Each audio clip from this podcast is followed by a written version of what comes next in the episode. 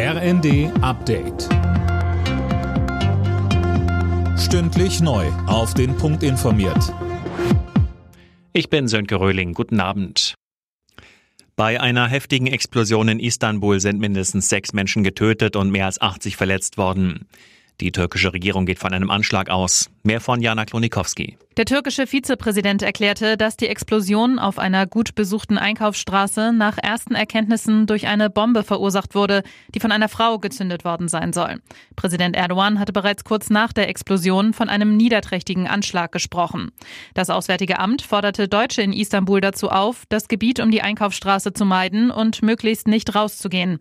Außenministerin Baerbock sprach bei Twitter allen Betroffenen ihr Mitgefühl aus. Der Vorschlag von Innenministerin Faeser, Bargeldgeschäfte über 10.000 Euro zu verbieten, ist auf ein geteiltes Echo gestoßen. Beim Immobilienkauf hat man auch in der CDU nichts dagegen.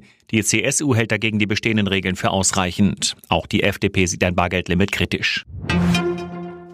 Seit Wochen sorgen Angriffe von Klimademonstranten auf berühmte Kunstwerke in Museen für Schlagzeilen. Justizminister Buschmann schließt nun härtere Strafen für die Aktivisten nicht mehr aus. Alena Tribold. Sein Ministerium prüft nun ganz genau, wie die Justiz mit den Angriffen umgeht, so Buschmann in der Bild am Sonntag. Sollte er zu dem Ergebnis kommen, dass der gesetzliche Rahmen nicht ausreicht, will Buschmann handeln.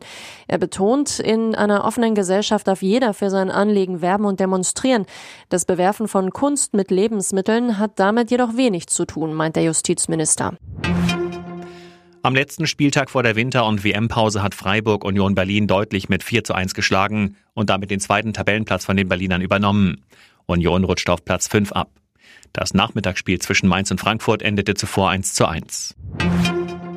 Footballparty am Nachmittag in München. In der ausverkauften Allianz Arena hat das erste NFL-Spiel überhaupt in Deutschland stattgefunden. Mehr dazu von Cornelius Dreger. Das Team von Star-Quarterback Tom Brady, die Tampa Bay Buccaneers, schlugen dabei die Seattle Seahawks mit 21 zu 16. Das Ergebnis geriet allerdings fast schon zur Nebensache. Mehr als 69.000 Fans feierten in der Arena und vorher auch in der Münchner Innenstadt eine riesige Footballparty. Auch viele Promis ließen sich die deutsche NFL-Premiere nicht entgehen.